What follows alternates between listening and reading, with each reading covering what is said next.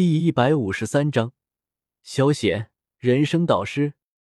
好了，既然八强已经选出来了，那么现在开始抽签分配对手。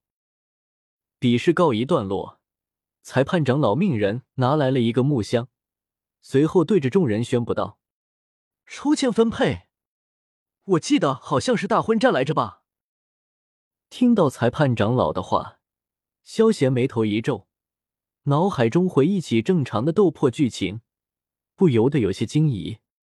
确实，若是萧贤没有回来，这场比试却最后确实是大乱斗。但加了萧贤这个斗王，还特么大乱斗个屁！如果那样，不是萧贤一个人说谁赢就谁就赢了，还有比的必要吗？萧贤不是压倒骆驼的最后一根稻草，而是压垮一群人的斗王。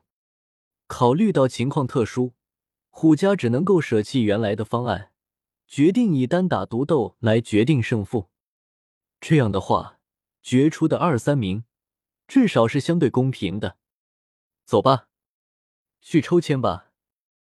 听到裁判要抽签，原本想要代抽的萧贤看了看若琳的脸色，果断放弃了，随后对着仙儿说道：“走吧。”萧炎朝着萧贤这边看了一眼，点了点头，随后也对着薰儿说道：“决赛的八强已经诞生了，分别是萧贤、萧炎、仙儿、薰儿、白山、虎家。至于剩下的两个人，一个叫秦明，一个叫吴昊。秦明是因为陆牧被打败了，所以才凭借大斗师三星的修为打进了八强。至于吴昊，则是因为实力摆在那里，八强有他一席，要不然也不可能直到这时候还没有从黑角域历练归来。希望我们没抽到一起。看了看萧贤、仙儿和薰儿，萧炎脸色有些古怪的说道：“要是他抽到了他们，如果是萧贤，他肯定输；要是薰儿，他打还是不打呢？他可不能再让薰儿弃权。”这样太他妈吃软饭了。至于抽到仙儿，考虑到萧贤的因素，他也不敢动手啊。要是伤了哪里，他可不想被萧贤逼着跳河自尽。听到萧炎这话，二女心里也是一紧。仙儿看了看萧贤，而薰儿则是看了看萧炎，他们也不希望这样。我倒是无所谓，要是你们想赢。我直接弃权就好了。耸了耸肩，萧贤表示自己完全无所谓。方正现在内院也有他一席之地了，还要那么拼命干什么？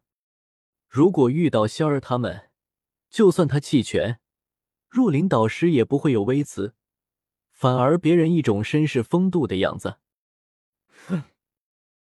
正当萧贤幻想之际，突然间一道冷哼的声音传来过来。萧贤一看，只见一个白衣身影死死瞪了自己一眼，随后径直走了过去。萧炎是吧？薰儿可是我的，等着瞧吧。还没有反应过来，一道红衣身影也走了过去，来到了萧炎的跟前，嘴角满是戏谑的说了一句，临走还面带微笑的看了看薰儿，挑逗了一个眼色。萧贤。萧炎，前面那个小白脸，老子早看你不爽了，不要让我遇到你。最近白山一直阴冷的注视着自己，带着要杀人的冲动。萧炎早就忍不了了，现在看到对方还敢挑衅自己，顿时叫嚣道：“听到萧炎这话，白山脚步一顿，双手紧握成拳，随后又放开了。”慢慢朝着前面走去，妖女虎家捂着嘴巴一笑，不知道是在笑萧贤，还是在笑白山小白脸的长相。轮流来到长老身前，将手伸入箱子，拿出了一个水晶球，上面雕刻有一到八的数字。萧贤，你的是几号？抽到了水晶球，仙儿立马向着萧贤走了过来，有些紧张的问道。闻言，萧炎和薰儿二人也看了过去，有些好奇。一号。萧贤拿出球，理所当然的回道：“身为男一号，不拿一号怎么成？”五，我的是五号，我不知道长老是怎么安排的。看到萧贤水晶球是一号，仙儿顿时点了点头，拿出了自己的五号水晶球，有些迷惘的说道：“放心，一般都是一号对八号，二号对七号的。”看到仙儿担忧的样子。萧贤知道对方压根没没听进去自己刚才弃权的话，不由得摸了摸他的脑袋，安慰道：“嗯。”仙儿脸色羞红，呢喃着点了点头。“啊，你们怎么了？”看到仙儿如此，萧贤恋恋不舍的收回了手，目光突然间瞥到一旁的萧炎和薰儿，见二人脸色有些古怪，不由得开口询问道：“我是二号。”熏儿是七号，萧炎言简意赅的说明了事情的缘由。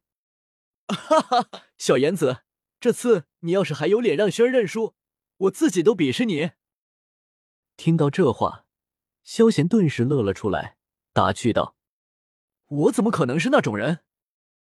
闻言，萧炎脸色一红，激愤的反驳道。说完，又扭头看向薰儿，郑重的嘱咐道。薰儿，你可不要让我，要不然我自己都看不上自己。啊，好吧。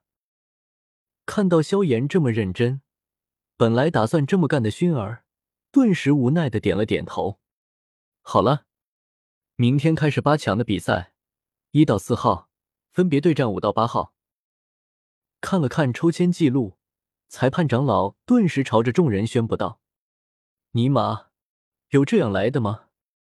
听到裁判长老这话，萧贤瞳孔一缩，顿时呆滞了。靠靠靠！哪个剧情不是一号对八号，首尾相顾达到圆满？怎么到你这里就一号对五号了？这波打脸，我死他妈都不服啊！可可，那个计算失误啊！不要在意。看到萧炎等人都是脸色古怪的看着自己，萧贤脸色也是一红。心虚的摸了摸鼻子，有些尴尬的说道：“萧贤，那我的对手可就是……”对于萧贤说错了这事，仙儿倒是没有在意，反而感觉担心另一件事，神色复杂的看着萧贤，吞吞吐吐的说道：“可可，没事，前几对我来说都没问题，记得好好比试，机会我都给你了，要是赶不上少爷，那可不管我的事。还有。”给我揍那个家伙一顿！知道这时候安抚最重要，萧贤直接使出了摸头杀，摸了摸仙儿的额头，随后指了指白山，很是严肃的说道：“看你不爽，死也要搞死你！”嗯，听到萧贤说赶不上他，仙儿心里也是一紧，认真的点了点头。本章完。